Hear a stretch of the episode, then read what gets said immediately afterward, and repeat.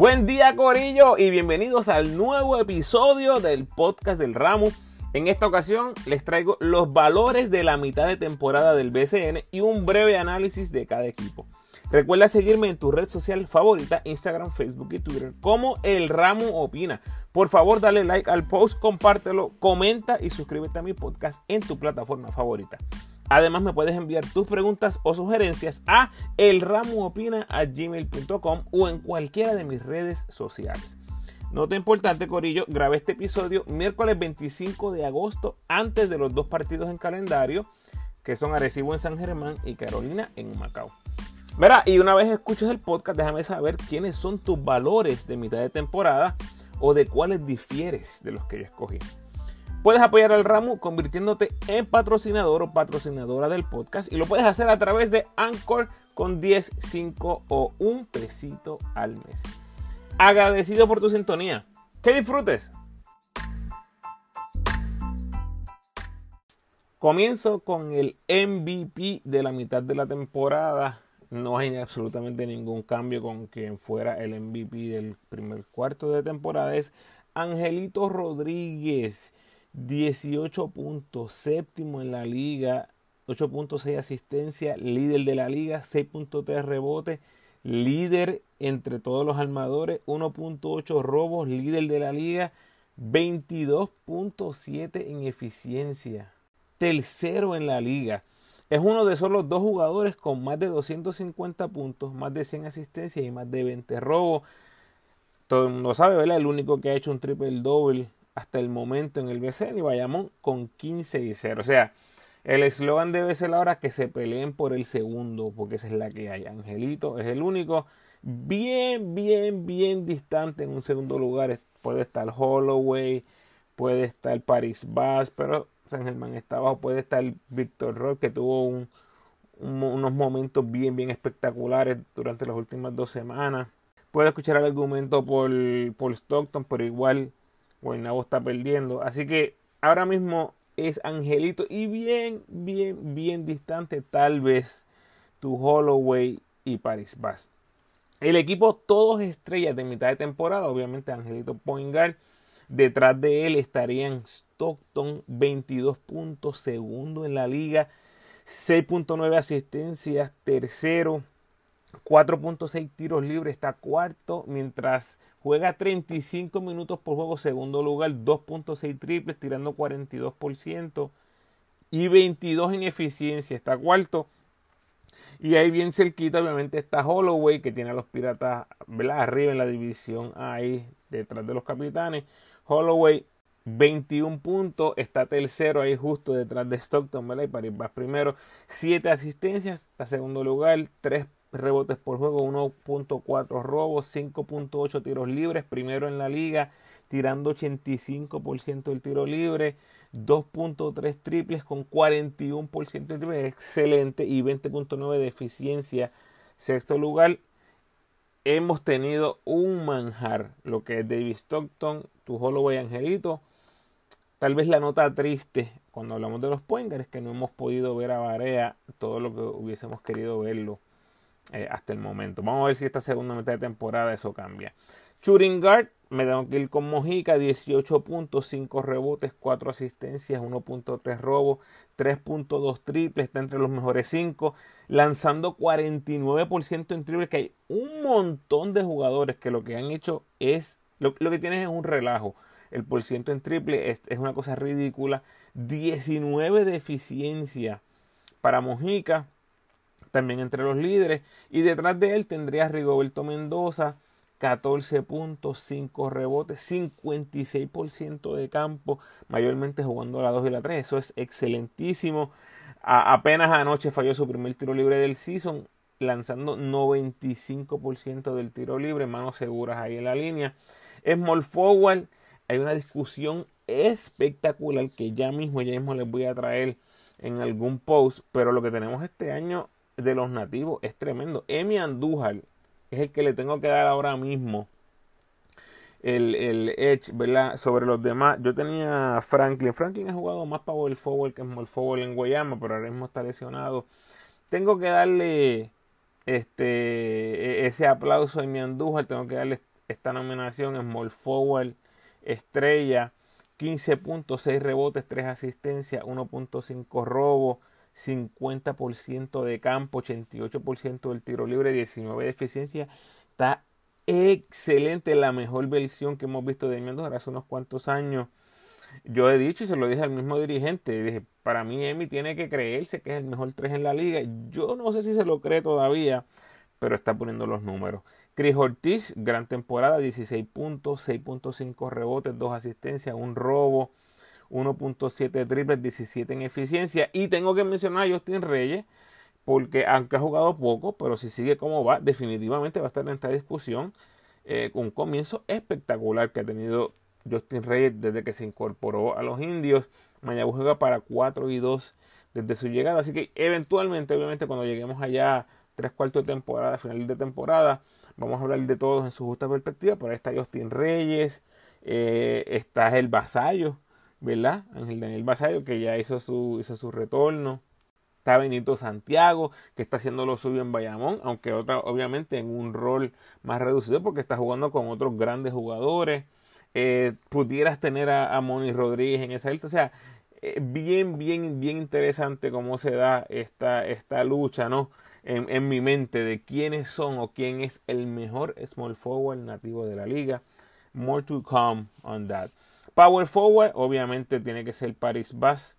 24 puntos por juego, líder de la liga, 9.6 rebotes, segundo 4.4 asistencias, 52% de campo en 36 minutos por juego, líder de la liga, 5.3 tiros libres, segundo detrás de, de tu Holloway y 27.9 en eficiencia, líder absoluto en eficiencia, además con 10 dobles dobles, empate con Thomas Robinson, líderes de la liga eh, ambos.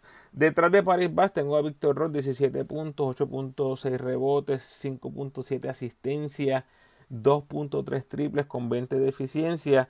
Y en la posición de centro tengo a Thomas Robinson, 17 puntos, 10.8 rebotes, único jugador en la liga promediando un doble doble. Además te da un tapón, 56% de campo, 21 de eficiencia y como ya mencioné anteriormente, con 10 dobles dobles está empate con Paris Bass como líderes de la liga.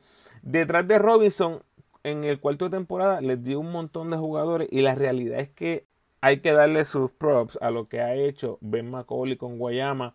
Los números no son impresionantes, pero está haciendo el trabajo.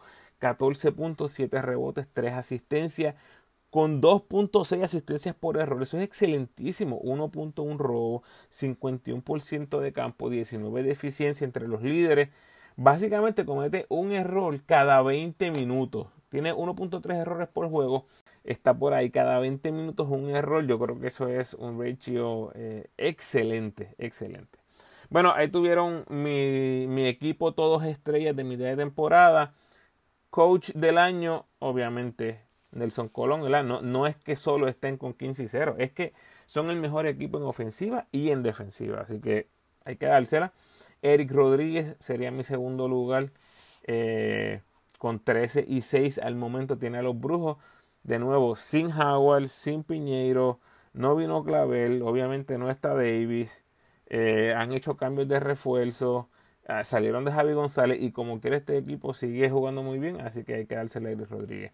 Novato del año, Jordan Murphy, he's running away with it. Eh, entre los novatos, está líder en puntos con 12, líder en rebotes con 6, líder en bloqueos con 1, líder en tiros libres anotados con 2.2, líder en eficiencia con 15.5, o sea, ya se separó, ¿verdad? De Mauras y de, Bishop.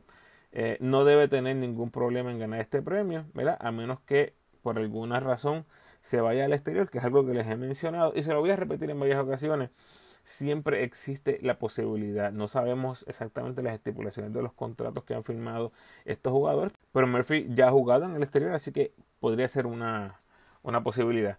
Tienes a Mauras de Humacao, 8 puntos, 4 rebotes, 5 asistencias, un robo, 80% del tiro libre. Eh, lo ha hecho muy bien, pero definitivamente el hecho de que está haciéndolo en Humacao devalúa, ¿no? En, cierta manera, eh, lo que ha hecho hasta ahora Mauras. Defensa del año, eh, contra, estoy ahí con Angelito, el ONU, y, menciono Angelito, como dije anteriormente, primero entre los point en rebote, es un point que rebotea como los mejores. E, ese estilo Westbrook, ¿verdad? Que estamos acostumbrados a ver en la NBA. Líder de la liga en robo. Bayamón primero en defensa en la liga. Eh, wow, yo creo que hay que darse la mitad del año. Sí, obviamente es el favorito para el MVP, pero yo creo que yo lo tendría como defensa del año. Ahí con el ONU, líder en bloqueos hasta el momento en la, en la liga. Arecibo jugando muy bien, tercero en, en, eficiencia defensiva en la liga y es en gran parte a lo que hace el ONU, a todo lo que arregla el ONU en la pintura, hay que dársela. Y mención honorífica a la de Aminu, único jugador en la liga promediando más de un robo y más de un bloqueo. Y el que mencioné a cuarto de temporada, Ángel Núñez. Me sigue encantando Ángel Núñez. Creo que ha bajado un poquito, pero sigue siendo un jugador defensivo espectacular. Sexto hombre está súper, súper, súper interesante. Mencioné a Georgie Pacheco anteriormente, pero ya está empezando. Así que creo que ya eso ¿verdad? lo quita como candidato para sexto hombre y los tres que tengo, pero en una carrera súper, súper cerrada. Mike Rosario, Ismael Romero, Carlos Rivera. Tal vez, bueno, déjame decirle los números y usted decide ahí en su casa. Mike Rosario, 16 puntos, 2.7 triple, 82% del tiro libre, casi un robo, 13.5 de eficiencia. Ismael Romero, que también sí sé que ha empezado algunos juegos, pero mayormente su rol es venir del banco. 11.6 puntos, 6.5 rebotes, 65.5% de campo, casi 15 de eficiencia. Y Carlos Rivera, 10 puntos, 4 asistencias, un robo, 96% del tiro libre, 53% de campo, 13.5 de eficiencia. En cuanto a números, son jugadores que están muy, muy cerca el uno del otro. Tal vez, ¿verdad? Aquí lo que eh, el factor más importante al final sea eh, cómo terminó su equipo. Si es por el equipo, pues obviamente eh, Ismael Romero debe tener la gran ventaja porque Bayamón no debe tener ningún problema en terminar en primer lugar general y sigue teniendo un rol bien grande Ismael Romero en ese equipo. Para progreso, les mencioné anteriormente Giorgi Pacheco, la salida de Javi, creo que casi le asegura este premio. Y si no es él, va a ser Chris Ortiz. La verdad es que no veo a jugadores como Félix Rivera, Jonathan Ocasio, que han tenido eh, un progreso exagerado, ¿verdad? En sus números, y eso es algo que también voy a compartir próximamente en mis redes sociales. Eh, Félix Rivera y Jonathan Ocasio, grandes temporadas, grandes temporadas en comparación a temporadas pasadas. Definitivamente hay un progreso porque ha, habido muchísima más oportunidad, eh, como es el caso de Georgie. Pero el hecho de que estén en un Macao me parece de nuevo que devalúa un poquito lo que estos jugadores están haciendo. Vamos a los equipos, Corillo, vamos a los equipos. En el episodio 77 les compartí mis observaciones y predicciones de la temporada 77. Los que quieran escucharlo, vayan. Y en el episodio 81 hice el análisis y las observaciones del primer cuarto de temporada. De nuevo, si quieren comparar lo que yo dije al inicio de la temporada y lo que dije después en el primer cuarto para ahora compararlo con lo que estamos haciendo o lo que tenemos en, el, en la mitad de la temporada. Y antes de ir de lleno a los equipos, quiero que felicitar a unos jugadores, Ángel Matías, Josué Erazo, Gilberto Clavel y Jorge Mato, campeones del World Tour Master del 3x3 en Lausanne. Eh, qué emoción tan grande ver esos partidos por YouTube, escuchar al narrador, ver e, esa transición del narrador, como al principio casi hasta burlándose de lo que estaban haciendo los boricuas y después poco a poco se va enamorando del equipo, cómo juega Gilberto Clavel en ese, en ese escenario, cómo juega Ángel Matías, eh, wow, son otros jugadores, así que gran, gran aplauso para ellos, muchas felicitaciones y, esperemos que esto continúe. Y eso, gente, eso fue sin Pelacoco, que Pelacoco ha sido históricamente uno de los mejores jugadores 3x3 que, que hemos tenido. También ha estado Will, ha estado Jadel. O sea, tenemos muy buenos jugadores en, en, esa modalidad de baloncesto. Y otros jugadores que muy bien pudieran añadirse. Si así lo desean, vamos a ver qué pasa. Empiezo con los Atléticos de San Germán. octavos en eficiencia ofensiva y un décimo en eficiencia defensiva. Me parece que uno de los grandes perdedores con la entrada de Holland, ¿verdad? Porque ahora Fajardo mejora grandemente. Y ya vimos la mejoría en Mayagüez también desde que recibieron a Justin. Los Atléticos le acaban de ganar a Carolina hace unos cuantos días eh, en un juego espectacular con un triple de Jenkins. Hipotéticamente, este equipo hubiese estado luchando esa cuarta posición en la división B, pero aquí no hay casos hipotéticos, gente. San Germán le toca jugar en la división fea, donde están todas las feas, división A, Arecibo, Quebradilla, hasta Mayagüez jugando bien, está Ponce y ahora Fajardo. O sea, está bien, bien, bien difícil el asunto. Anunciaron que Gaby Velardo regresa pronto. Así que este equipo va a competir con todo el mundo. Tienen esas piezas para competir. Van a vender bien cara sus derrotas. Pero aún con Gaby Velardo y con los refuerzos unidos en eficiencia en la liga, Corillo. Los Atléticos de San Germán, los dos refuerzos están primero y segundo en eficiencia en la liga. Aún con ellos. Con Jadel jugando el mejor básquet de su carrera. O sea, como dije antes, la división está demasiado de dura. Ahora mismo están cuatro juegos y medio abajo del quinto lugar en la división. Eh, por cierto, esa dramática victoria contra Carolina fue su primera victoria sin Velardo en uniforme. Pero, como he dicho en otras ocasiones, ante un equipo que prácticamente está empezando de cero otra vez, que son los gigantes.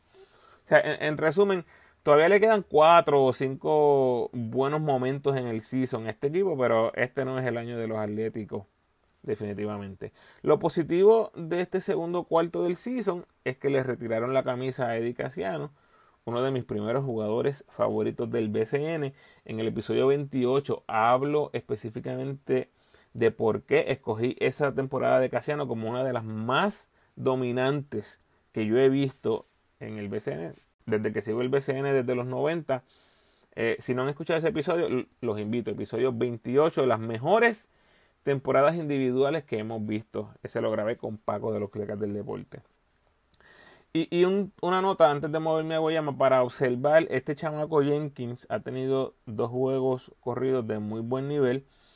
Hay que ver, ¿verdad?, qué pasa con este chamaco eh, a largo plazo. Y creo que en el base case scenario salen de alguno de los refuerzos y le dan más minutos a Wheeler.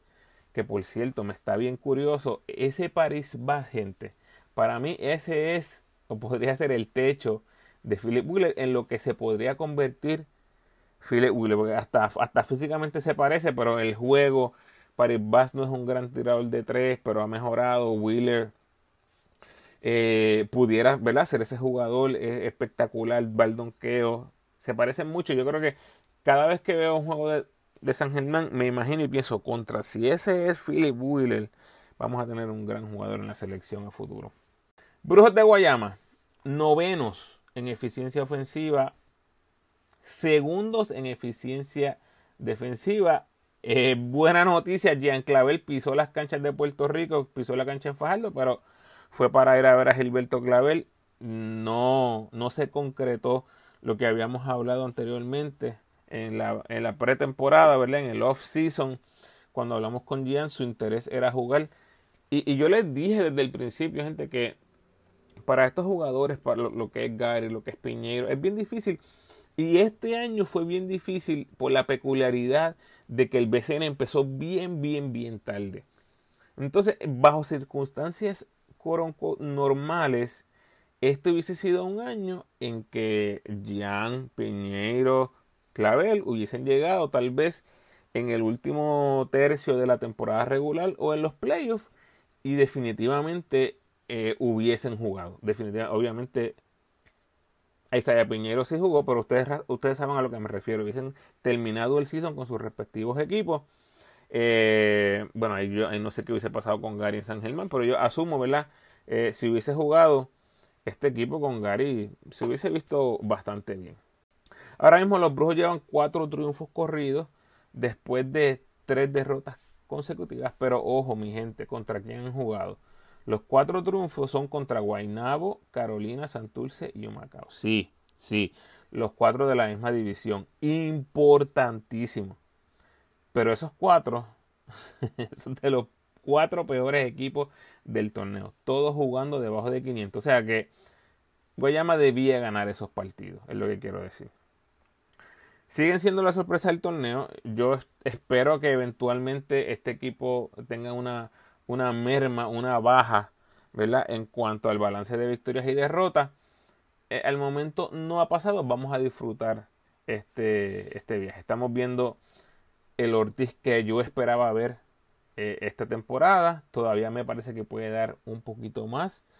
Y ojo con este equipo, no tienen a Piñeiro, pero todos sabemos que Piñero hace este equipo bueno, este equipo excelente en defensa, mejor aún, y no tienen a Jordan Howard, que es una arma letal ofensiva. Imagínense este equipo con Jordan Howard, aunque viniera en un rol del banco, si le dieran el visto bueno a los médicos, sus médicos, y llegara y dijera, mira, ponme a jugar 15 o 20 minutos, ok, vamos a ponerlo del banco el bus ofensivo que le da este jugador sería algo espectacular. Y si le dan visto bueno 100%, tener a Howard empezando en la 1 y tienes a Pacheco viniendo del banco eh, en la 1 y la 2, o sea, sería excelente. Y yo, mientras más pase el tiempo, veo más posible que Howard decida jugar BCN. Si tiene el visto bueno, yo lo veo más más posible jugando BCN antes que cualquier otra liga en el exterior. Ya conoce el equipo, conoce su rol, conoce el dirigente. Eh, yo creo que sería eh, una buena decisión para él eh, demostrar que está 100% saludable, jugar en la liga y luego dar ese brinco a jugar en el, en el exterior. Además que me parece que si no aparecen contratos en el exterior, obviamente, ¿verdad? Por la duda que hay con la lesión, con las preguntas que hayan acerca de su salud, eh, me parece una idea genial que juegue en el BCN, así se enseña, muestra lo que, lo que puede traer otra vez a los equipos en el exterior. Vamos a ver qué pasa. Eh, lo que dije en el podcast anterior se mantiene, ¿verdad? Este Franklin Ortiz Pacheco jugando el mejor básquet de sus carreras. Macaulay muy consistente, siguen segundo en eficiencia defensiva, detrás de Bayamón, lo mismo que estaban en el cuarto temporada. Y todo esto, gente, con un Terrico White perdidísimo, que apenas parece haber encontrado la ruta correcta individualmente. Así que no veo a este equipo con problemas en clasificar a los playoffs. Y de nuevo, aunque su ofensiva de vez en cuando es sospechosa y yo esperaría un declive en cierta manera, la defensa demasiado potente, la defensa lo sigue cargando. E, está difícil, yo creo que que terminen debajo del segundo lugar en esa división. Cangrejeros, décimos en ofensiva, deplorable, cuartos en defensa, me refiero a eficiencia defensiva al momento una debacle, ¿verdad? Hay que decirlo, eh, sin duda alguna, hay que decir las cosas como son. Sale el Che después de coger la de 22 en la guarida, de 25 en el rancho y de 35 en la Roca Nido, en lo que fue el partido ofensivo más raquítico de todo el torneo. Gente, todos los equipos, todos los juegos, ese juego de Santurce en Guayama fue el peor juego ofensivo de todo el torneo. Y sí, estoy incluyendo a los grises. Entra al área Ayuso a ver qué puede hacer. Las piezas son las mismas. Obviamente esperamos el retorno de Barea, pero eso es lo que hay. Cambiaron a Bishop sin explicación aparente, ¿verdad? En mis ojos entra un refuerzo nuevo que vamos a ver cuánto tiempo tarda en acoplarse. Y by the way, Bishop fue a allá a lucirse en Guaynabo. Eventualmente vamos a llegar a Guaynabo. Barea ya anunció que va a jugar hasta el final de la temporada, así que eso debe darle cierto respiro a la fanaticada. Pero esto que le dio, esta lesión que le dio a Barea, eh, pudiera ser algo muy serio. Él mismo lo dijo. Él eh, al otro día o en par de días, él se recuperaba de estas lesiones en el tobillo. Esta ha sido una lesión que ha sido eh, alargada, ¿no? En cierta manera, ha estado mucho, mucho tiempo con esta lesión y recuperándose Lo más importante es que José Juan Barea esté saludable para el final de temporada y los playoffs. En cancha, pues, eh, Robinson ha sido la constante y este Gaines ha venido a ayudar la ofensiva grandemente. Pero Corillo, Filiberto Rivera, con 38 años, ha sido el mejor nativo de esta escuadra. And it's not even close. O sea, me encanta Philly. Lo he seguido todo, toda la carrera, pero si Philly es tu mejor nativo en el equipo, Corillo, vamos con la cuesta bien, bien, bien empinada. Como dije en la previa y me mantengo, fanático cangrejero, relax. Yo sé que no ha ido muy bien. Esta temporada ha sido sufrida. Lo importante para este equipo es estar saludable cuando lleguen los playoffs. De nuevo, con tres plazas de refuerzo, es bien difícil ver a este equipo no haciendo los playoffs. Y de una vez tú estás en los playoffs, con tres refuerzos, con Barea, Denis Clemente, Filiberto, Lance Tejada y todavía lo que puedan hacer en un futuro cercano, porque este equipo puede seguir haciendo movida yo creo que Santurce va a estar bien. Al menos, y no estoy diciendo que van a ganar una serie o que van a llegar a semifinales, o es que cuando estén 100% saludables, es cuando vamos a ver obviamente la mejor versión de este equipo. Eso no ha pasado hasta el momento. Y están casi jugando para 500, o sea que Hay, hay, hay esperanza en el horizonte. Antes de moverme al otro, e, en una nota que me parece bien curiosa, dejaron libre a Isaiah Mandelson. Increíblemente nadie lo ha filmado. Un nativo de 6-10 jugó en la selección hace dos años. Un tipo de 27 años que ha tenido buenos momentos en la liga, en playoff, y no esté en ningún equipo. Eh, Fajardo jugando prácticamente sin centro. ¿Cómo es posible que no hayan mirado a Mandelson? Eso me está bien, bien curioso. Además que Brady está fuera por lesión.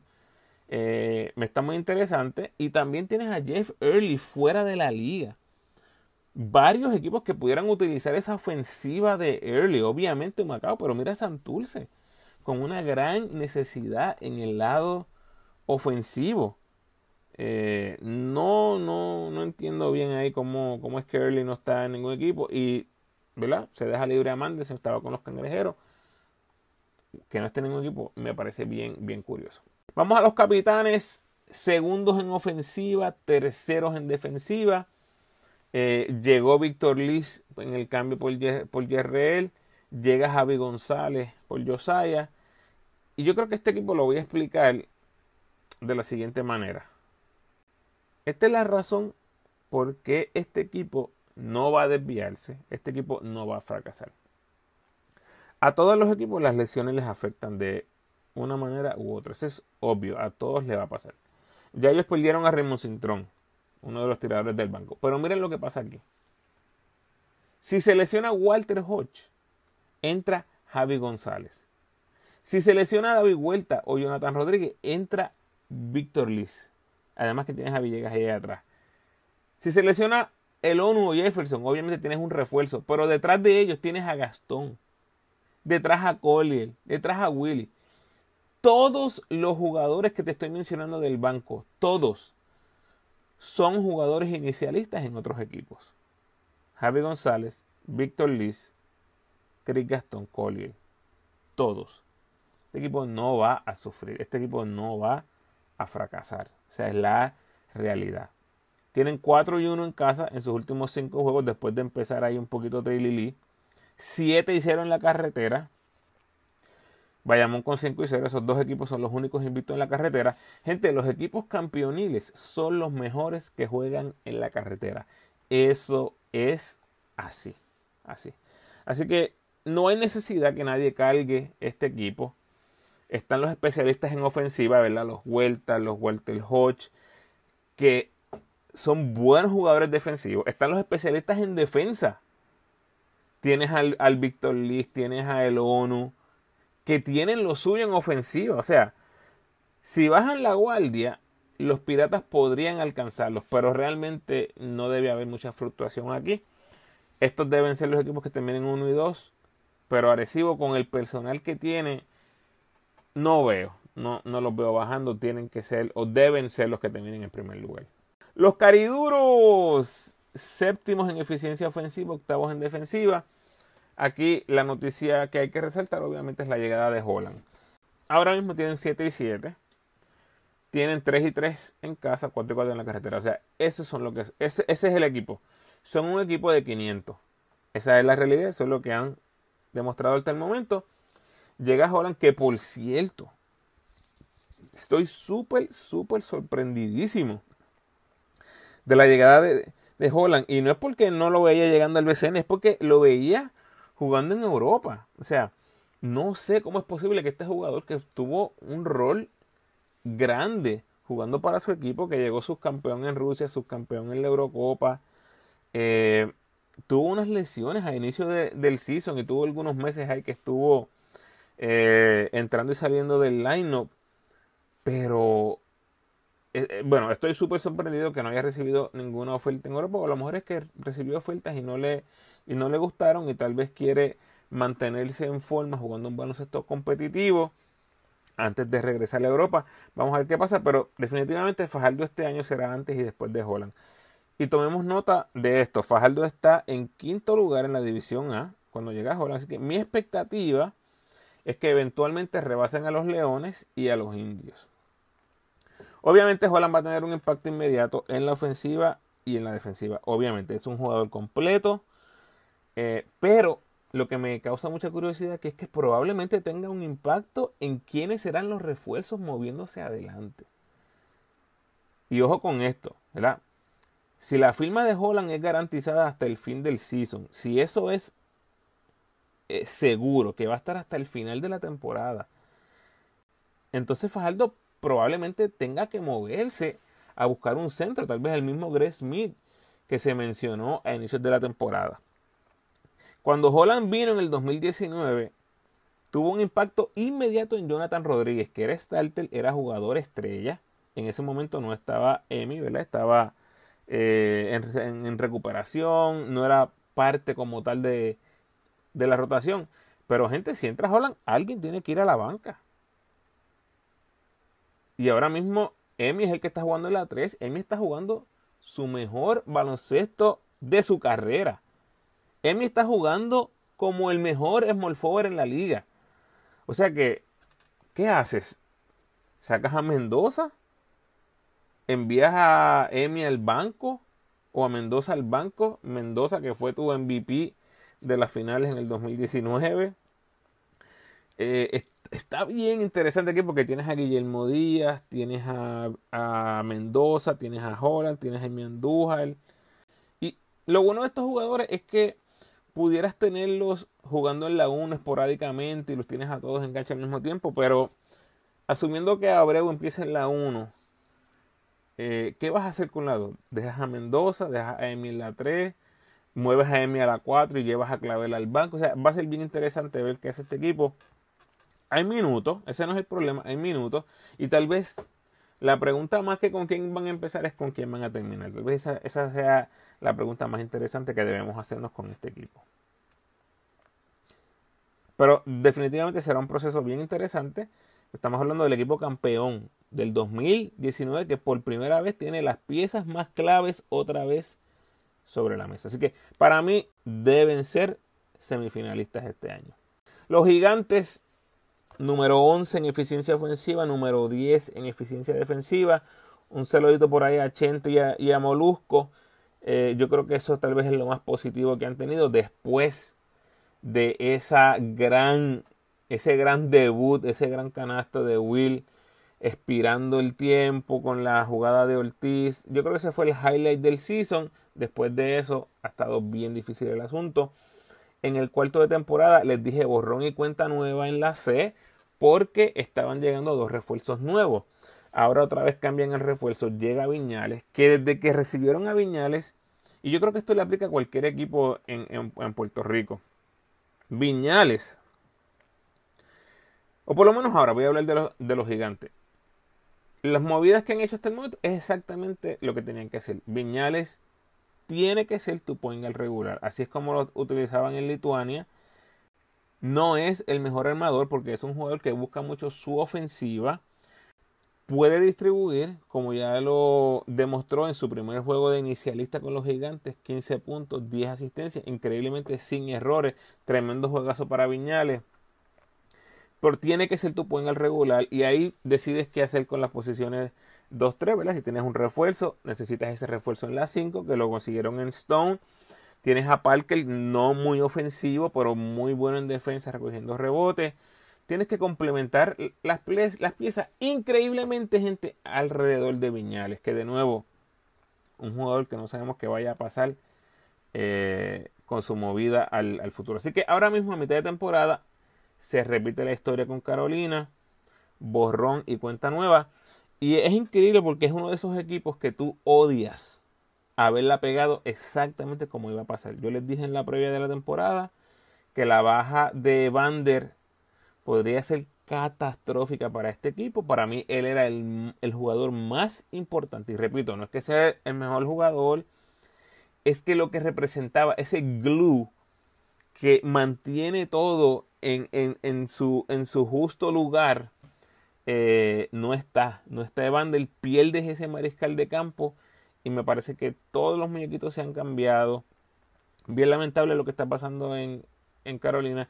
Yo le pediría de nuevo, por favor, a la fanaticada de los gigantes, manténganse apoyando a su equipo, vayan, apóyenlos, vayan a la cancha. Hay varias piezas ahí bien interesantes que van a estar con ese equipo a futuro. Pero definitivamente este, este no parece ser el año de los gigantes. Y se repite la historia con este próximo equipo que son los grises. Peor equipo en eficiencia ofensiva, peor equipo en eficiencia defensiva. O sea, en mi opinión, sigue siendo un proyecto de muy poca seriedad. Como dije, el peor equipo en ambos lados de la cancha.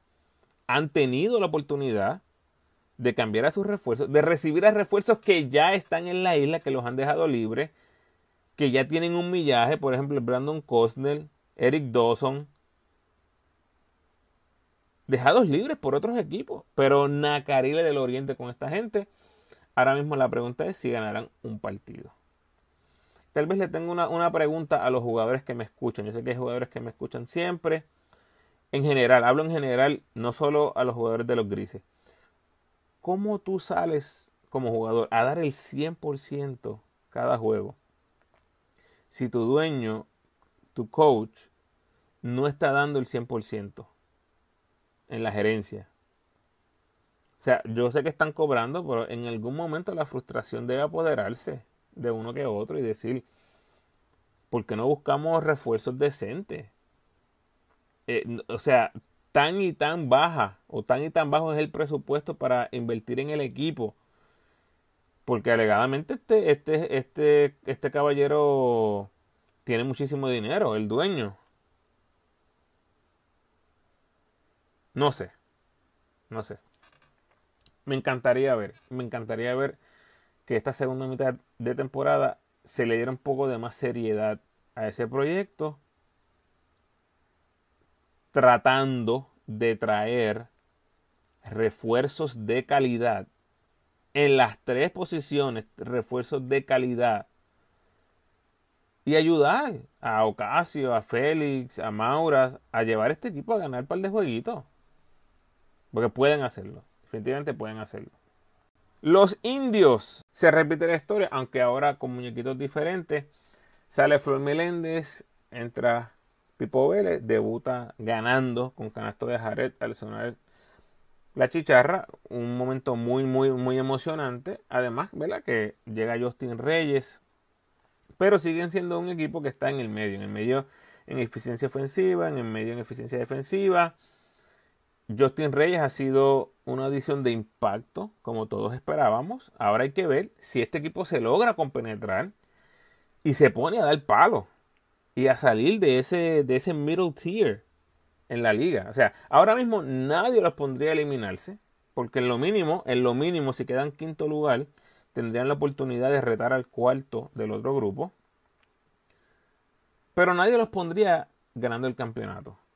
Eso es lo que me refiero, ¿verdad? Ese middle tier que ni, no los consideras de los de abajo, pero no, los consideras de los de arriba.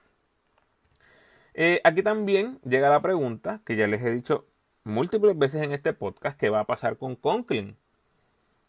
Eh, y Conklin es un caso bien particular. Él jugó, me parece que fue en Francia el año pasado. Un jugador que si ustedes vieran, era un jugador de rol, un jugador, yo, yo creo que era hasta banca, un jugador con, no con muchos minutos. Y en Puerto Rico, obviamente, es un jugador que ya fue MVP en el pasado. O sea, y, sabemos, sabemos que tiene ese calibre. Eh, eh, hemos visto esa calidad en estos últimos tres partidos, el 23 puntos, 6 rebotes, 3 asistencias, 63% de, de campo, es lo mejor que hemos visto hasta el momento de Conklin. Pero ¿qué va a pasar si surge una oferta en Europa? ¿Se irá? No sabemos. Pizarro en su mejor momento. Justin definitivamente la tiene después de la lesión. Lo, vemos bien recuperado. Bishop, gran contribuidor, pero ¿quién va a ser ese jugador que va a dar un salto adicional para llevar este equipo, sacarlo del middle tier y llevarlo a, ese escalafón más, más arriba? En mi opinión, debe ser Page, como les he dicho anteriormente. Los Leones, terceros en eficiencia ofensiva, quintos en eficiencia defensiva. El gran cambio aquí fue Jerreel, llega por Victor Liz y llega a ser la primera opción en ofensiva. O sea, aquí no, no es refuerzo que valga en este caso. Eh, tienes a, a que prácticamente reemplaza lo que estaba haciendo Victor Liz. Jerreel con 30 años, gran futuro, voy a hablar de eso en un momento. Interesante la derrota de anoche ante Guaynabo, ¿verdad? Casi sacan ese juego después de estar abajo sobre 20 puntos. Y creo que lo más que me llevo de ese partido es que Vasallo demuestra que todavía le quedan varias balas a esa pistola. O sea, Vasallo tiene lo suyo, está batallando con las lesiones. Y yo creo que de ahora en adelante va a ser así. Me imagino que Ponce lo va a tratar de cuidar lo más posible. Pero vamos a ver a Vasallo disparando, gente. Esa es la que hay. Y me encantó verlo anoche porque ese hombre no se encomienda a nadie y zumba eh, y no le pide perdón a nadie. Eso es así. Y algo también muy interesante de este equipo es que ya estamos viendo ¿verdad? ese movimiento juvenil. Ese movimiento va en serio. Y lo vemos con, con Luis López, lo vemos con Cruz, lo vemos con Alin Ford lo vemos con Hanif, están dando esos minutos. Y Murphy es el mejor nativo en el equipo, gente, con un rol que va aumentando a medida que va pasando el tiempo. O sea, y ahora que adquieren a Jerreel, como les mencioné, mirando a futuro, me parece un complemento perfecto para Giorgi Pacheco. Ambos, ¿verdad? Son ese estilo con Bogal que se pueden intercambiar en la 1 y la 2 se me parecen un poquito a lo que era Guayacán y Carlos Arroyo en, esa era de los cangrejeros. Eh, Pacheco va por esa vía también a ser el próximo Carlos Rivera. Así que mirando a futuro, me gusta mucho cuando Pacheco vuelva a la fila de los Leones, ese pareo con, con, con En cuanto a esta edición de los Leones, pues obviamente Basayo no ha estado casi toda la temporada. Y Hanif ha dado un reversazo inexplicable. O sea, yo esperaba ver una mejoría, especialmente lanzando el balón, que es cuando tú ves que los jugadores van, eh, tienen más confianza, va aumentando esa confianza. Y Hanif ha estado simplemente divorciado del aro. O sea, en comparación a su primera temporada, bajó 10% en porcentaje de dos puntos. En triple bajó de 28% a 15%. Eso es casi un 50% de merma en efectividad. Y está tirando 41% del tiro libre. Eso es 32% menos que el año pasado. O sea, Corillo de Ponce. Algún león, por favor, que me deje saber qué está pasando aquí. Yo se esperaba mucho de él. Hasta el momento ha sido una gran decepción. Y Ford parece que va mejorando, ¿verdad? Pero mm, bueno, vamos a ver en el tercer cuarto de temporada qué pasa con estos jugadores jovencitos de los Leones. Guaynabo, quintos en ofensiva, gracias a la mano santa de David Stockton, pero novenos en defensiva. Se le ha hecho bien difícil defender a este equipo. Casi sacan el jueguito eh, contra Bayamón en el rancho. Y los Leones casi le sacan ese jueguito del buche anoche en el patching, ¿verdad? Iban gozando esos Mets por ahí de Ponce hasta el área metro. Eh, hace un ratito en este podcast les mencioné cómo algunos equipos son impactados por las lesiones y aquí está uno de esos equipos. Con Balkman saludable y jugando todo el partido, Guaynabo tiene marca de 3 y 1. Y sí, esas victorias son ante Ponce, Carolina y San Germán. Eso no nos dice mucho, porque Carolina y San Germán ya sabemos que han, sido de los de abajo. Pero lo que sí nos dice, lo que no puedes discutir, es que ganaron con Renaldo. El equipo se vio bien con Renaldo. Así que hasta que no tengamos a Renaldo, es bien difícil evaluar este equipo. O sea, Stockton ha estado a otro nivel, señor refuerzo. Ha ponido unos números impresionantes, impresionantes. Ya mismo voy a tener un post por ahí de, de, lo que está haciendo Stockton. Pero la realidad es que hasta que no veamos a este equipo completamente saludable, jamás sabremos de lo que son capaces. Y lo que pasó con Guaynabo el año pasado en la burbuja. Los tres refuerzos estaban 100% saludables. Y fueron tres refuerzos, hay que decirlo. Así que hasta que no llegue Balkman, no vamos a ver la mejor versión de este equipo definitivamente. Un pajarito me dijo por ahí que Balkman podría regresar en dos semanas, así que vamos a estar pendientes. Los Piratas, cuartos en ofensiva, séptimos en defensiva, con 10 y 5, el cuarto mejor récord de la liga, récord excelente de 7 y 1 en la guarida, esa única derrota fue ante Arecibo, líder de división. Solo los vaqueros han jugado mejor en casa, que obviamente están invictos. Ahora, ¿qué pasa con este equipo? Acaban de operar a Moni Rodríguez. O sea, minutos antes de empezar a grabar este podcast, se operó. Así que eso se suma ¿verdad? a la salida de Piñeiro. Y ahora jugadores como Mike, como Soto, como Bebo, eh, definitivamente. Yo creo que se va a esperar que aporten más en la ofensiva. Lo bueno de este equipo es que es un equipo bien completo, tiene muchas piezas. Eh, increíblemente, el mismo Emory podría tener un rol importante saliendo del banco por, qué sé yo, 10, 15 minutos. Que, por cierto, hago un paréntesis, jamás pensé que volveríamos a ver a Emory en la liga, pero veo las circunstancias y veo el contexto y definitivamente lo puedo ver por Casiano. Casiano, que su marca de fábrica, ¿verdad? Es la disciplina, aparenta ser la disciplina y aquí Emory tiene que haber llegado a quebradilla, con la cartilla leída, pero, pero clarísimo. Aquí tú haces algo tipo, tú haces algo que parece que está mal y está votado. Está votado. Y ese sería el fin de Carlos Emory en la liga. yo no pensaba verlo, ahí está, vamos a ver qué pasa, pero parece que él tiene los cascos en su sitio ahora.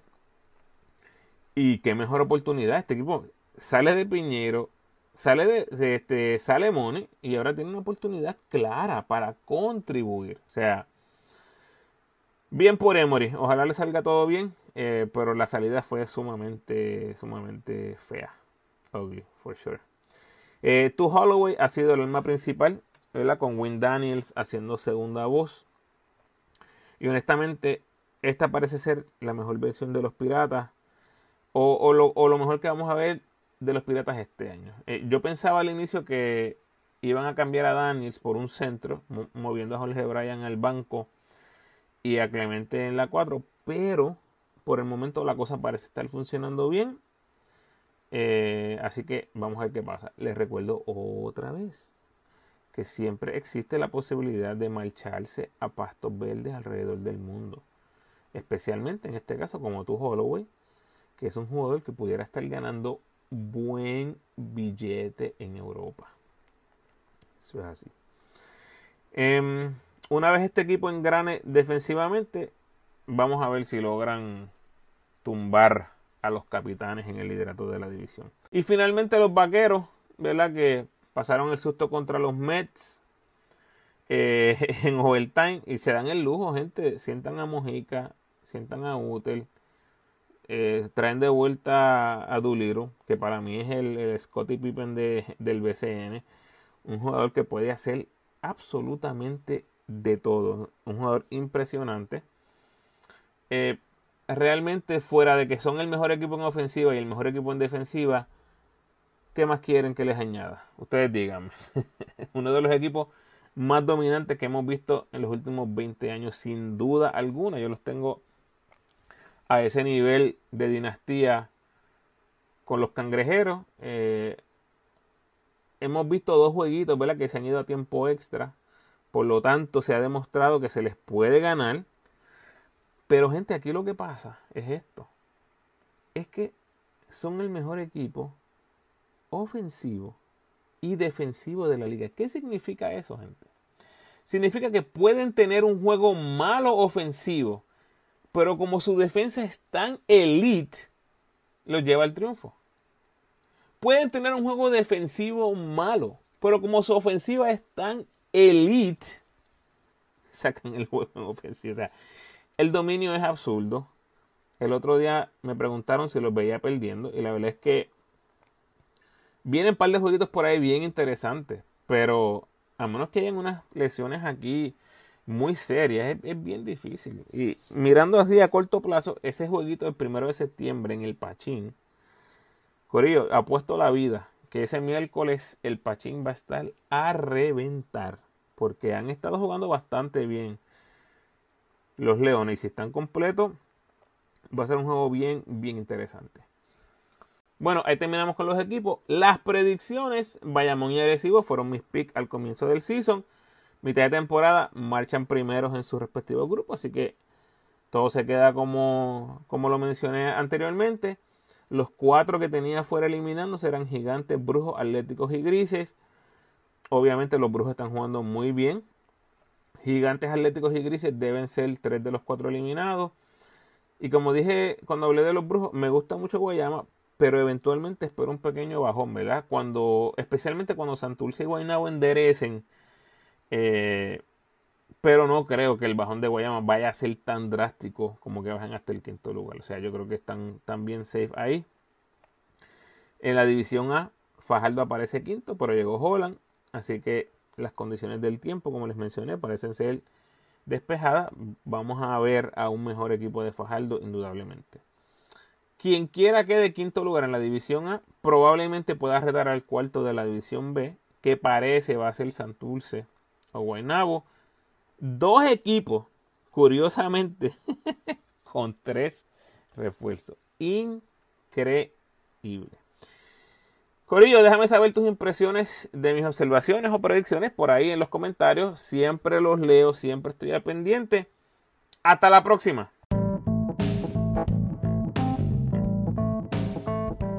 Gracias por sintonizar, Corillo. Por favor, ayúdenme compartiendo este episodio en sus redes sociales y con todos los fanáticos del baloncesto superior nacional que conozcas. Si estás escuchando este podcast, definitivamente eres seguidor del BCN, así que tienes que asegurarte de seguirme en las redes sociales. Como siempre, estoy compartiendo números históricos de los jugadores durante toda la temporada. Además que tengo mi podcast activo con análisis y entrevistas con las figuras que tú quieres escuchar. Tengo par de personas que están por ahí, mira, on cue.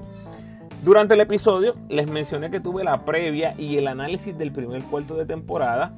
Pero además de eso, gente, usted puede encontrar infinidad de entrevistas y programas especiales históricos que no importa cuando usted los escuche, siempre serán relevantes.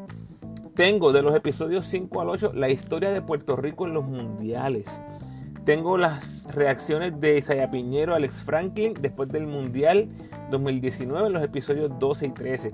Las historias del árbitro Jorge Vázquez, uno de los árbitros más condecorados que hemos tenido en la historia en Puerto Rico. Este está en el episodio 15. Tengo a Luillo de los Vaqueros en, los episodios 24 y 25. Las carreras de Bimbi Rosas y William Orozco. La serie de, de Daniel Santiago, que por mucho yo creo que ha sido la más que ha gustado de todos los fanáticos que me escuchan. Tengo la historia de Mabel Rosa y Wilfredo Pagán. Tengo una historia impresionante con Enrique Ramos.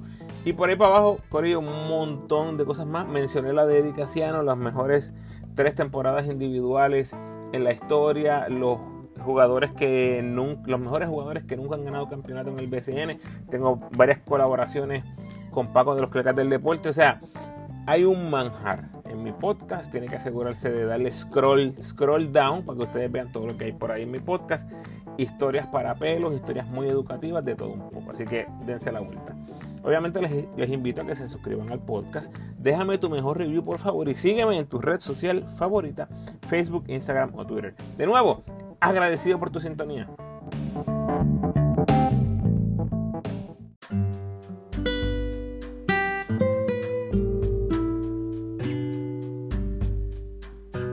El pensamiento de hoy. I push myself. I don't need others to push myself. Así que olvídate qué hace o deja de hacer el otro. En lo que sea que hagas, da lo mejor de ti. Sé excelente. Siempre. Bendiciones.